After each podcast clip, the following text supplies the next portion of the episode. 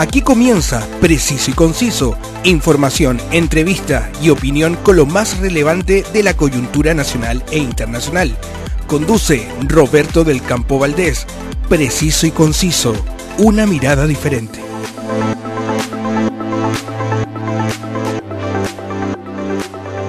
Bienvenidos y muchas gracias a todos por acompañarme a revisar los temas de la actualidad que tanto nos interesan. Preciso y conciso cuenta con el alto auspicio de More Tour, la agencia de viajes y turismo que te lleva por las mejores rutas del norte de Chile. Contáctalos en www.mortour.cl y prepárate a disfrutar de las maravillas de nuestro querido Chile.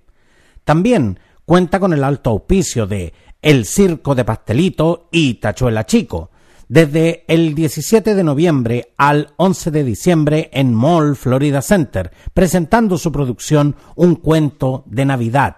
Vaya por sus entradas en las boleterías del circo y disfrute junto a toda su familia. Soy Roberto del Campo Valdés y esto es Preciso y Conciso. La actualidad tiene muchas miradas, pero solo una realidad. Escuchas Preciso y Conciso con Roberto del Campo Valdés. El 21 de agosto de este 2022 nos dejó uno de los artistas más reconocidos y queridos de Chile. Me refiero al gorrión de Conchalí, Salo Reyes, pero los grandes nunca mueren, solo suspenden sus presentaciones por fallecimiento porque este 2023 regresa junto a sus nietos a los escenarios y para conversar sobre este espectacular retorno al teléfono su hijo y su manager por más de 20 años, Boris González. Muchas gracias Boris por venir a contarnos acá preciso y conciso. ¿Cómo estás Roberto? Buenas tardes. Acá estamos cumpliendo tres meses de la partida de este mundo terrenal de mi papá, pues, y acá estamos todavía.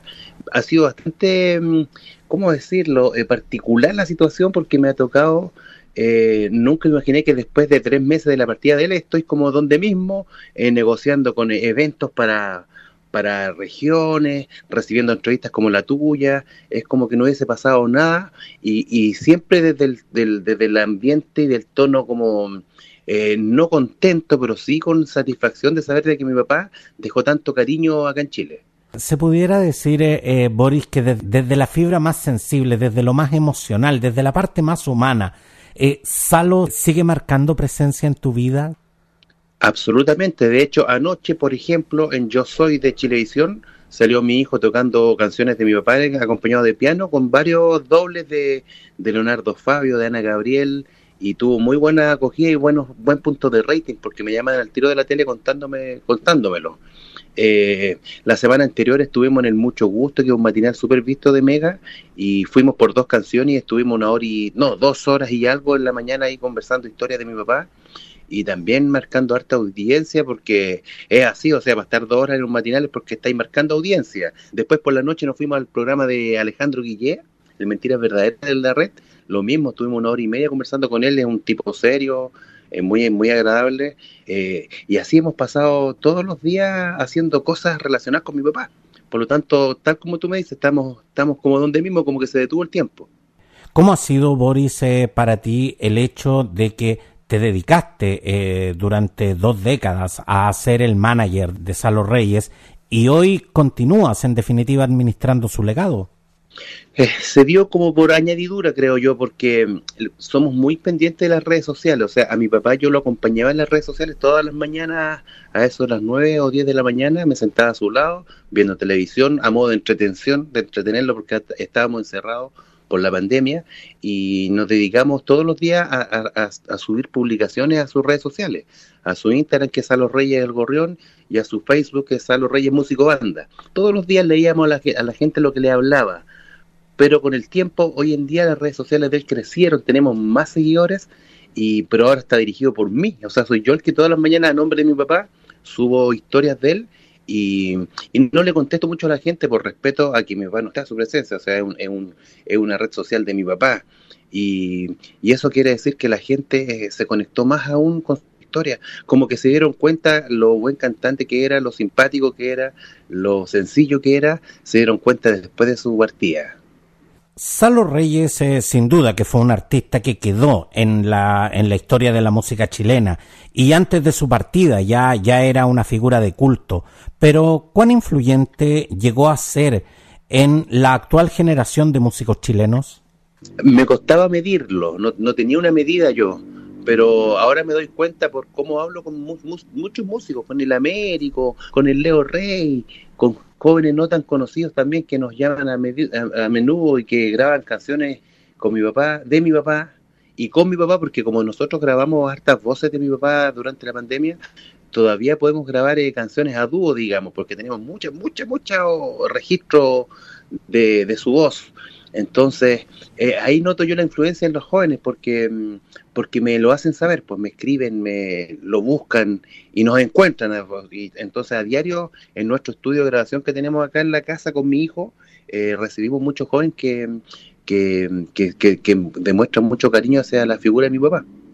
Exactamente, y es, y es algo que llama eh, definitivamente la atención, porque quienes eh, tenemos eh, 40 o más años, digamos, tuvimos la suerte de conocer el fenómeno Salo Reyes en los años 80, mediados de los 90. Podemos decir que nos dimos el gusto de ver a, a Salo Reyes en su máximo, en su máximo apogeo, pero me llama de, de, definitivamente mucho la atención que exista este interés por la figura de, de, de Salo Reyes, por eh, jóvenes eh, músicos que nunca tuvieron la oportunidad siquiera de verlo en vivo. Así es, pues, por ejemplo, con él mismo en vida hicimos nosotros unos festivales electrónicos en Picarquín que se llamaba, mm, ah, se me olvidó el nombre, pero era un festival electrónico donde los jóvenes eran todos de 15 a 18 años y nosotros fuimos, fue producto que yo le insistí a mi papá que debíamos ir porque él no quería ir, me decía que él no tenía nada que hacer ahí pero después que salió muy contento él porque al momento de sentir los acordes, el público se acercó, eran cinco escenarios estilo Lola Palusa, y, y, estuvimos más de una hora también haciendo canciones y los jóvenes sabían las letras, no completamente, pero los estribillos se lo sabían. Entonces eso lo dejó muy contento a él. Boris, el espectáculo El Legado, que anuncia su tour 2023, eh, tiene la particularidad de ser una performance eh, con músicos tocando en vivo y que gracias a la tecnología nos va a permitir volver a escuchar la voz del gorrión de Conchalí en vivo. ¿Cuál es el desafío técnico que significa traer a Salo Reyes de vuelta al escenario? El desafío técnico es, la, diferencia que teníamos con las anteriores mm, presentaciones que teníamos con mi papá, en vida. Eh, eh, y no es tan complicada porque uno la, tecnología la maneja. Es simplemente con una pantalla gigante o, una pantalla que, sea visible al, público y, que en todos lados hay hoy en día. Está la imagen de mi papá, eh, está la voz de él y están las voces de él sola sin acompañamiento musical. Quiere decir que el músico puede tocar en vivo con él, eh, en vivo, tal, tal como te digo, en vivo, porque mi papá está presente y, eso hace que haya una interacción. Pero la presentación que nosotros armamos no es todo el rato mirando a mi papá en una, pantalla, porque yo sé que sería monótono. Eh, uno tiene los pies bien puestos sobre la tierra y por mucho cariño que uno a él le tenga, mirarlo todo el rato en una pantalla no es, no es tan entretenido tampoco, sino que lo vamos intercalando y luego intercalando con las canciones antiguas de mi papá. Mi papá hace 40 años dejó de cantar muchas canciones que en ese tiempo eran populares y que siempre la gente adulta me la pedía en los escenarios. Oiga, que antes de tal canción que era muy antigua y que mi papá dejó de cantar. Y esas canciones ahora nosotros las actualizamos con un músico de acá de Conchalí que se llama Raúl de Jesús, que fue un salió segundo ahí en rojo fama contra fama y que tiene un bozarrón precioso y muy muy parecido al que tenía mi papá cuando joven. Por lo tanto, mezclamos una parte del show con la voz de Raúl de Jesús, con los músicos de Salo Reyes, más mi papá virtual, más lo que lo que aporta mi, hijo, que me, salió pianista y que ha, estado bien en la palestra estos últimos días, porque estuvo en la Teletón, estuvo en los matinales y a la gente le gustó, tuvo aceptación. Así que con esos tres Salos Reyes, entre comillas, con, esos tres Salos Reyes, eh, armamos un show bastante nutrido y bien, bien emotivo y bonito. Porque quienes eh, eh, hemos disfrutado de, de, la música, de la música en vivo, sabemos eh, que en primer lugar, los músicos no son autómatas, digamos, de, de, de, tocar, sino que el músico, en definitiva, se conecta, interactúa con otros músicos y sobre todo se conecta con esa, con esa emocionalidad, es lo que se llama el fiato, eso de que los músicos de repente se les puede olvidar una, una, una nota, se les puede cortar una cuerda de la guitarra, pero los músicos se miran entre sí y ya saben lo que tienen que hacer. En este caso, ¿cómo logras hacer que esta banda interactúe de manera de que, de que el producto salga como si realmente eh, Salo Reyes estuviera en presencia, digamos, en el escenario? Eh, más que nada es súper simple porque con los músicos que, nos vamos a presentar eh, son los músicos que estuvieron los últimos 8 a 10 años con él. Por lo tanto, teníamos un fiato de semana a semana y ellos lo conocen más que nadie. Y entonces, esta parte que es la parte audiovisual eh, es más simple hoy en día porque mi papá era muy, muy fraseador, que es un técnico musical él, mi papá cambiaba los tonos, las, melodías a cada rato y hacía que los músicos estuviesen muy pendientes a esa situación. Ahora para el músico va a ser un poco más simple porque eh, ya conocemos nosotros lo que él grabó. Es más simple hoy en día que antes. Otra de las eh, particularidades que tiene el legado es que la banda está integrada por los nietos eh, de Salo Reyes todos conocimos el, el, personaje mediático que era Salo, pero ¿cómo era, eh, Boris, la relación que tenía con, con, cada uno de sus nietos?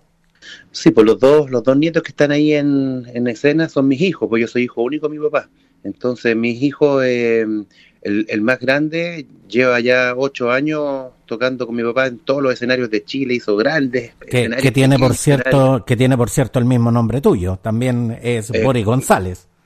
Sí, en realidad eso es una crítica que le hice a mi papá, pero ¿por qué nos pusimos los tres Boris? pues no fuimos muy, muy, muy inteligentes no, Mira, eh, yo soy Roberto, mi papá también se llama Roberto. No, sí, antiguamente había un derroche de creatividad a la hora de ponerle nombre a los hijos, que, que, que yo, yo por eso a, mi hija, a mis hijas les puse nombres que no existieran en la familia. Y que yo no, no, pero eso, eso era muy común antes. Habían tres, cuatro hijos, cuatro generaciones con el mismo nombre y eso, y eso de verdad que pasaba mucho. Exacto. Pero era una, era, era una forma de como eh, honorificar el nombre del, abuelo o del papá. Así yo, no, hay que entenderlo de todas formas porque era bonito eh, darle el honor al papá de uno poner el nombre del hijo de uno. Sin, también no es, no es tan tirado las mechas, pero sí, pues los tres somos los tres Boris y está mi hija que se llama Renata, que es bajista y que ella tenía la particularidad que iba a debutar en septiembre con mi papá tocando en, la, en las fiestas patrias. Entonces se preparó con él, y, mi papá mi papá me decía, pues me decía, ¿y por qué vamos a esperar septiembre? Pero lo decía yo porque hay que hacerlo con orden. Mi papá era más, más atarantado, digamos, palabra popular, atarantado. Yo era más metódico, más ordenado. Entonces le dije, papá, lo que corresponde es prepararse bien y partimos en septiembre. Lamentablemente mi papá partió antes, partió en agosto y ella se quedó con esa con ese cachito de no poder eh, haber debutado con el Tata. Ensayó mucho, pero no debutó oficialmente. Su debut fue en el gimnasio con Chalí cuando estábamos velándolo. Entonces tiene esa particularidad para nosotros. ¿Cómo era eh, justamente la, la, relación que él tenía con, con sus nietos? Eh, él, él, lograba conectarlos con este mundo de la música? ¿Y cómo era su, su, su trato cotidiano con, con ellos? Eh, su trato, eh, bueno, mi papá tiene varias vidas. La primera vida, la que ustedes conocieron, que él andaba por la calle, andaba en el Festival de Viña, andaba muy, muy en la calle. Después le, tocó otra etapa cuando cayó ya enfermo, que fue hace 15 años, y que pasó a ser muy hogareño. Entonces, del hogar se iba al escenario y volvía. Por lo tanto, mis hijos lo, lo disfrutaron a concho, porque era de todos los días, como yo soy vecino de la casa de mi papá, mis hijos llegan del colegio y se iban a ver a los abuelos y pasaban todos los, todo el día con ellos viendo televisión, conversando leceras, viendo fútbol. Por lo tanto, ellos tuvieron, diría yo, más eh, conexión con él que yo, incluso que yo cuando fui chico, cuando yo era chico, mi papá andaba de gira, andaba viajando, andaba en el extranjero, andaba... No, no, no lo tuve tanto como ellos sí lo tuvieron, así que la conexión de ellos fue total. Y era, y era un abuelo cercano, era, era un abuelo le eh, chocheaba con los nietos. Sí, pues chocheaba, chocheaba y, y, se ponía metas con ellos, pues siempre se ponía metas como, como por ejemplo tocar con la Renata, le dijo, tú Renata cuando seas grande tenés que ser músico mío. Y ella lo miraba como no entendiendo mucho, pero le decía, porque tú tenías una oreja y, ella ni sabía a qué se refería con la oreja. Tú tenías la oreja. Oh. Renata, le decía, sí, tengo dos más encima, o sea... Tengo dos, claro. mi hijo más chico, eh, él le enseñó a tocar piano, porque mi papá tocaba piano, y él le enseñó a tocar piano y lo, lo metieron chiquitito en el mundo musical. Pues entonces, eh, la habilidad de, de pianista que tiene mi hijo y de luthier la tiene producto de esa oreja que mi papá decía tener, pues. ¿Cómo lograste, eh, Boris, eh, más allá de la relación eh, familiar, alinear a estos músicos con, este proyecto? ¿Qué es lo que los motiva realmente a, embarcarse en esto? Mira, la motivación fue súper, se dio, todas las cosas en nuestra vida se dan de casualidad. Yo todo, de todas las presentaciones que teníamos semana a semana, yo pasaba a dejar a los músicos a sus casas eh, lo repartía cada uno en su casa y al último al último músico que fui a dejar el día del, funeral de mi papá eh, me tocó despedirme y ahí me di cuenta que me estaba despidiendo como para siempre. Le digo yo a mi guitarrista chuta ya pues le digo nos vemos y nos dio como una pena. Y le digo yo pero ¿por qué no estamos despidiendo para siempre si tenemos todo tenemos la amplificación tenemos las partituras tenemos los los instrumentos tenemos los músicos.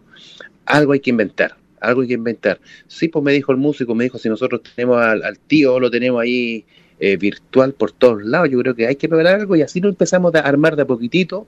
Cuando celebramos, o conmemoramos, mejor dicho, cuando conmemoramos su, mes de la partida, lo hicimos con mi mamá acá en, el patio de la casa, instalamos los instrumentos e hicimos la presentación. Y yo un poco me di cuenta de qué reacción iba a tener mi mamá, que era un poco más fría que yo en ese sentido, y cuando vi que a ella le gustó mucho la presentación, me di cuenta que había, había alguna opción de, hacer algo, de seguir en la música, porque yo no sabía si seguíamos o no en la música. Después de eso, eh, uno de los ensayos lo subí a las redes sociales y me llamaron unos productores que me dijeron que estaba maravilloso. No tenía caso yo pensado seguir, le dije que no lo sabía.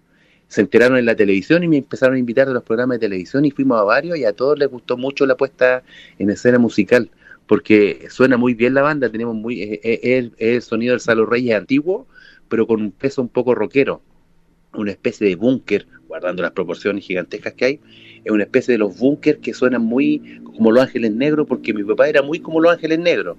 Entonces tenemos ese sonido de, de órgano Hammond de fondo, con una batería, con un bombo bien puesto, por lo tanto suena rico y, es, la, es la puesta, en la, digamos, la calidad musical es la que nos empuja a seguir. Pero en definitiva, ¿es, es el deseo de continuar? Es el deseo de seguir en, en, lo que tanto los ha apasionado y que los tuvo, digamos, en, en este mundo durante, durante todos estos años? Sí, pues y en realidad nosotros la primera meta es mantener su nombre eh, con el cariño intacto que hasta el minuto, después de, después de tres meses de su partida, eh, por las redes sociales que son nuestro barómetro nos dimos cuenta que la gente lo sigue queriendo mucho. Eh, uno lee todos los comentarios y son todos muy bonitos. Cuando en las redes sociales los haters son los que abundan, en el caso nuestro el cariño nos dicen, oiga, hagan eso. Nosotros queríamos que la gente nos empujara y nos empujó la gente. Sigan con el legado porque está muy bonito, cantan precioso, tocan maravilloso y gracias por dignificar tanto al, al de abuelo, por dejarlo tan digno. Así que yo creo que eso es lo que nos empuja con tanta gana. Boris, ¿bajo qué criterio se seleccionó el repertorio de El Legado? El repertorio lo armé yo porque yo sé que yo en Chile debo ser uno de los que más sabe de mi papá, obviamente, porque es mi papá y estuve siempre compartiendo con él. Entonces, primero que todo partí por las canciones que siempre me pidieron y que mi papá no le gustaba cantar. Hay una que se llama Miéntele, que yo la encuentro que es maravillosa, y él nunca la quiso cantar, me decía que no le gustaba. Y yo siempre, ¿cómo no le va a gustar? No, que a él le gustaban más las otras y la gente me pedía miéntele, con esa partimos, después partimos con esa mujer. Esa mujer es una canción que el papá de Luis Miguel, tan famoso él, le pasó a mi papá un día en Viña del Mar en el año 80, 79, y esa canción yo la encontré que era muy expresiva, muy, muy corporal, y a Raúl de, Jesús, que es mi, mi nuevo cantante, digamos, le sale muy bien interpretada, y cuando la toca la gente como que se emociona y era una canción que siempre a mi papá le pedían y que él tampoco quería cantar, que había que aceptarlo, que él era el dueño de la situación. Entonces así empecé a armar el repertorio, que es todo completamente de los años 70 hacia los 80, en la parte de la voz de, Raúl de Jesús. Y mi papá, él virtualmente va a cantar sus grandes éxitos, que son Una lágrima a la garganta, Ramito de Violeta, María Teresa de Danilo, eh, Mi prisionera, que son los que más le pedían y acorralado entre mis lágrimas. O sea, mi papá yo lo voy a poner con cinco o seis canciones de espectáculo y el resto va a ser con Raúl de Jesús y con mi hijo Boris Reyes cuando en realidad eh, empezamos a, conocer las historias de, los éxitos de Salo Reyes y de canciones que, que, como tú nos acabas de mencionar, que a lo mejor no eran parte del repertorio habitual, pero también que tenían una tremenda historia. La verdad es que yo, yo, yo la historia de esta canción eh, debo reconocer que que, por mucho que he investigado, esta historia no la conocía, no, no, nunca, nunca pensé que, que, que Salo Reyes pudiera tener una historia con Luis Rey, con el papá de Luis Miguel, digamos, que, que es tan triste, tristemente famoso en algunas ocasiones, pero que, pero que digamos las cosas como son, como, como, como compositor malo no era. No era. ¿Sabes qué? Y otra cosa que me pasó durante todo este... Porque el micrófono yo lo agarré a partir de la muerte de mi papá. Cuando mi papá estaba en, vivo, eh, en vida, yo nunca agarré un micrófono porque era él el entrevistado, era él, el, es, todo él. De ahí en adelante empecé a agarrar yo el micrófono y no me daba cuenta que yo tengo mucho dato, datos que para mí son comunes, pero que la gente no sabe.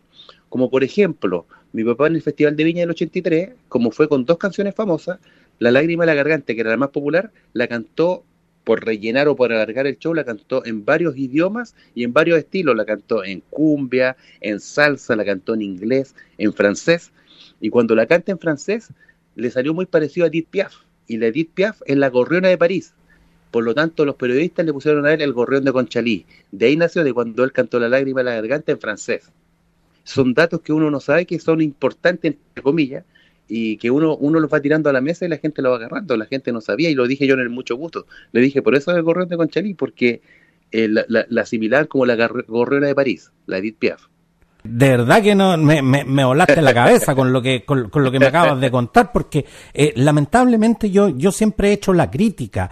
Acá existe mucho, eh, la, la, crónica de farándula, la chimuchina, todo, pero, pero ¿cuánto nos falta justamente hacer esa investigación, eh, destacar a nuestros artistas justamente por lo que son y no por los errores que cometen? Sí, son seres humanos, son seres humanos que no tienen por qué ser ningún modelo de virtud, son seres humanos eh, como nosotros, pero que, que en definitiva, por ejemplo, eh, lo que tú nos vienes a contar, esto debimos haber lo sabido hace mucho tiempo y sin embargo nos venimos eh, eh, a enterar eh, a, enterar de esto ahora. Así que de verdad que creo que es una muy buena manera también de ir interiorizándose y de ir conociendo aún más a esta gran figura que fue Salo Reyes.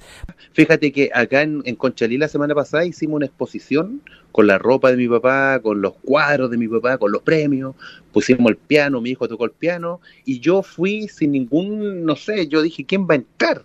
y estuvimos tres días en la biblioteca de acá de Conchalí, que es bien grande, y se llenó de gente, llegó la prensa, ¿no? Entrevistaron de todos lados, parecíamos artistas de Hollywood, nosotros nos sacaban fotos, dábamos autógrafos, cosa que nos tenía muy sorprendido porque el que daba los autógrafos era mi papá.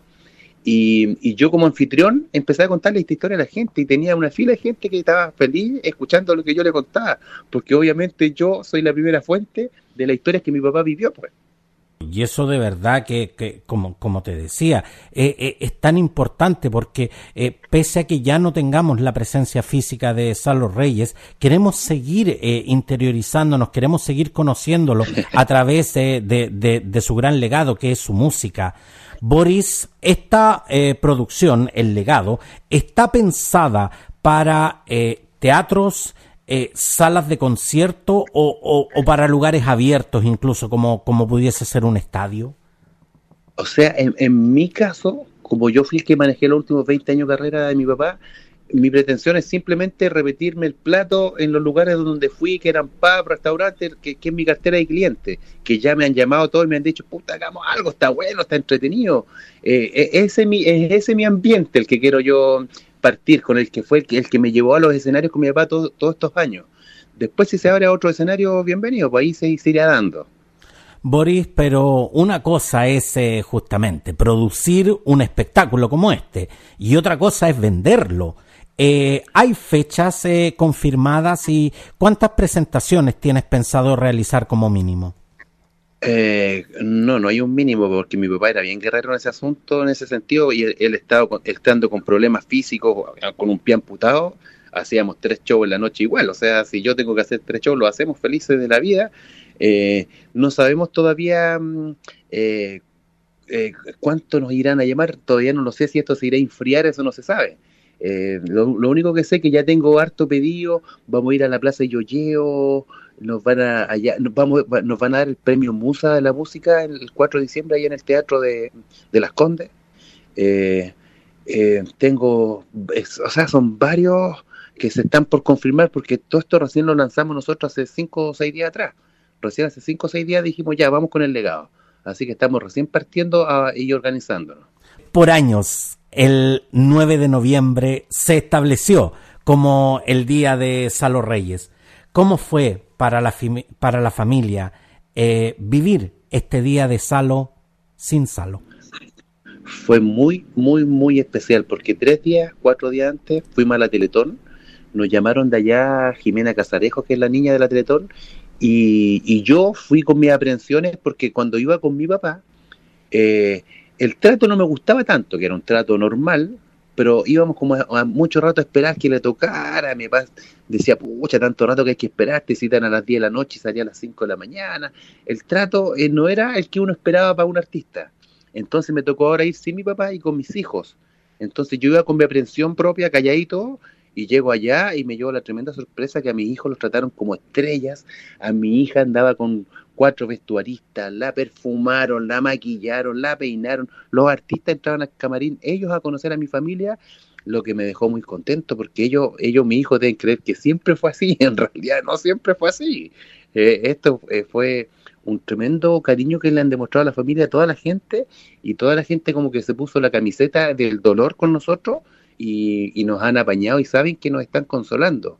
Entonces, eso es lo que nos, deja muy con, con mucha gratificación y muy contentos de la gente. Nosotros en este minuto nos dedicamos a la gente, en las redes sociales nuestras, a la gente le mostramos los registros de mi papá y se los vamos explicando porque la gente se lo merece, porque nos ha, nos ha tenido estos tres meses sin tanta pena, gracias a que nos acompañan siempre. El otro día pasó un tipo por al lado mío corriendo como que me iba a y me dio un beso y me dijo que amaba a la familia y que nos adoraba. Y yo me asusté porque pensé que me iba a al contrario, me estaba abrazando y diciéndome que me adoraba y que nos amaba.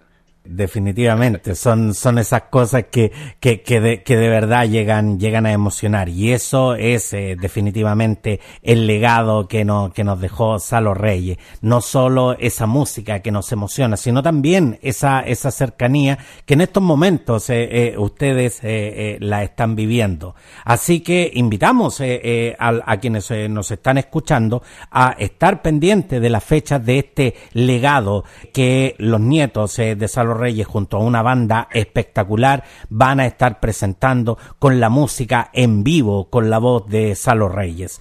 Boris eh, González, hijo y manager de Salo Reyes, muchas gracias por venir a contarnos sobre esta producción, el legado que mantiene vigente el trabajo del gran Salo Reyes. Muchas gracias, eh, Boris. Gracias a ti, Roberto, y te agradezco el alma que, que tú me demuestres tanto cariño también, porque han pasado tres meses y me llamaste. Quiere decir que también fue, ha sido parte de, ese cariño que todos nos han demostrado. Por supuesto, y cómo no te vamos a llamar, cómo no vamos a seguir hablando aquí de, del gran Salito Reyes. Y nos vamos escuchando Ramito de Violetas. Eh, un abrazo, Boris. Igualmente, para todos los que te escuchan y te leen, muchas gracias por el cariño que nos brindan a la familia. Chao, chao.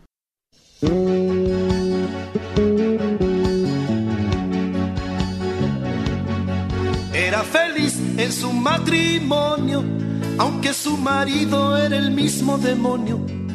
Tenía el hombre un poco de mal genio, ella se quejaba de que nunca fue tierno. Desde hace ya más de tres años recibe cartas de un extraño cartas llenas de poesía que le han devuelto la alegría.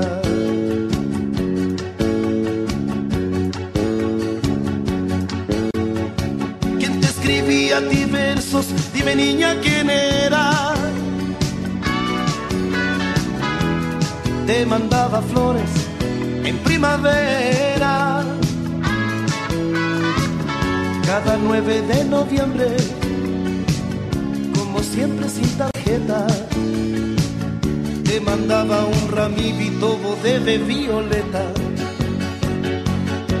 A veces sueña ella y se imagina cómo será aquel que a ella tanto la estima. Será más bien hombre de pelo cano, sonrisa abierta y ternura en sus manos. ¿Quién será quien sufre en silencio?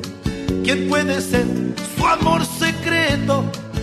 Ella que no sabe nada, mira a su marido y luego se calla.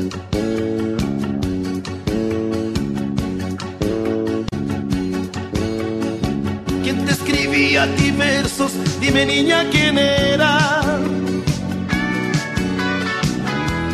Te mandaba flores en primavera.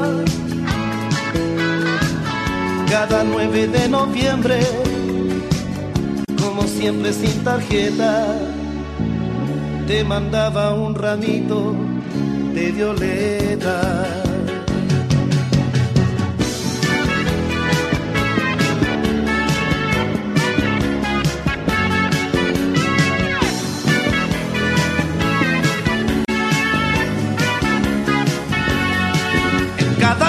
Al volver su esposo, cansado del trabajo, baila, mira de reojo no dice nada porque él lo sabe todo.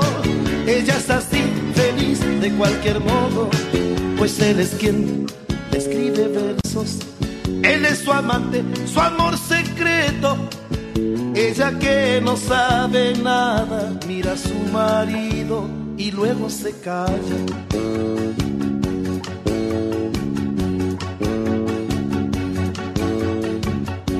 ¿Quién te escribía a ti versos? Dime niña quién era. Te mandaba flores en primavera. Cada 9 de noviembre, como siempre sin tarjeta, te mandaba un ramito de violeta. La la Navidad.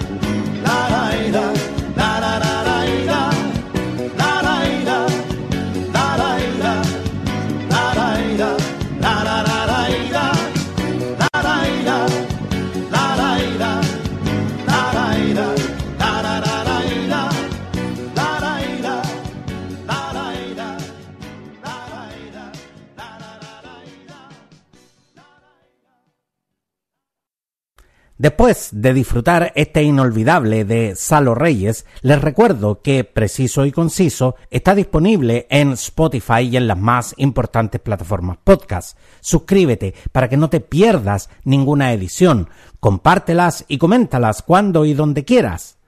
La velocidad de los acontecimientos que suceden en Chile y el mundo nos exige estar siempre bien informados. Entérate al instante de lo que está sucediendo gracias a mi canal de noticias Telegram. Suscríbete y recibe las cápsulas noticiosas que te permitirán estar al corriente de todo el acontecer noticioso. Sígueme también en todas mis redes sociales, en Facebook y Twitter como Roberto del Campo Valdés y en Instagram como arroba preciso y conciso. Gracias por acompañarme, un abrazo y nos vemos. Quedaste bien informado con los temas del momento. Preciso y conciso, una amplia mirada que te invita a ser parte del hoy y el mañana. Preciso y conciso, una mirada diferente.